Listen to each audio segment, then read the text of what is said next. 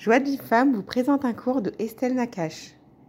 Boker à tous, aujourd'hui on va faire les fleuves Neharot Ombrim. Neharot Imcharuchaf, Yachad Harim Iranenu.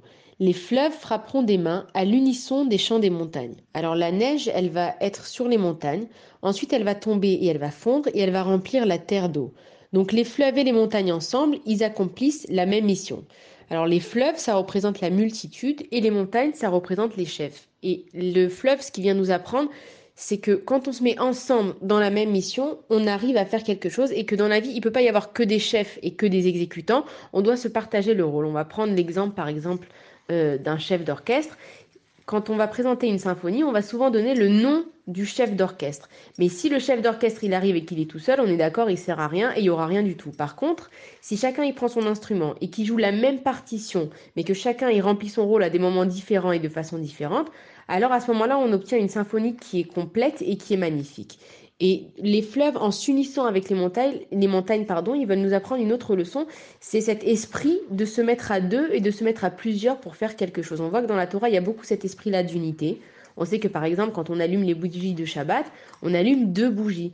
Quand on prend les chalotes, on a deux chalotes. Même dans le corps humain, on a deux mains, on a deux bras, on a deux yeux, on a deux oreilles, on a deux narines. Le seul membre qu'on a qui est tout seul, c'est la bouche. Et en fait, la bouche, Hitler et Marchemo, quand il a commencé la guerre, il était tout seul. Il n'avait pas d'armée, il n'avait pas d'argent, il n'était rien du tout. Il a réussi à faire tout ce qu'il a fait par sa bouche. Et de la même façon, un tzaddik, s'il utilise sa bouche pour faire le bien, il peut construire des mondes entiers. Donc on nous dit que si déjà, avec une seule bouche, on peut faire autant de choses, alors imaginez ce qu'on ferait, Shalom, dans le mal, si on avait deux bouches, et c'est pour ça que la bouche, elle est toute seule, mais que dans la Torah, il y a beaucoup cet esprit de se mettre ensemble. Le minyan, on doit être à 10 personnes, et on sait que l'union fait la force, et les fleuves, c'est ce qui vient nous apprendre avec les montagnes. Quand tous les deux, ils s'unissent pour faire une mission en jouant chacun son rôle, alors ils arrivent à accomplir leur mission. Voilà, bonne journée à tous.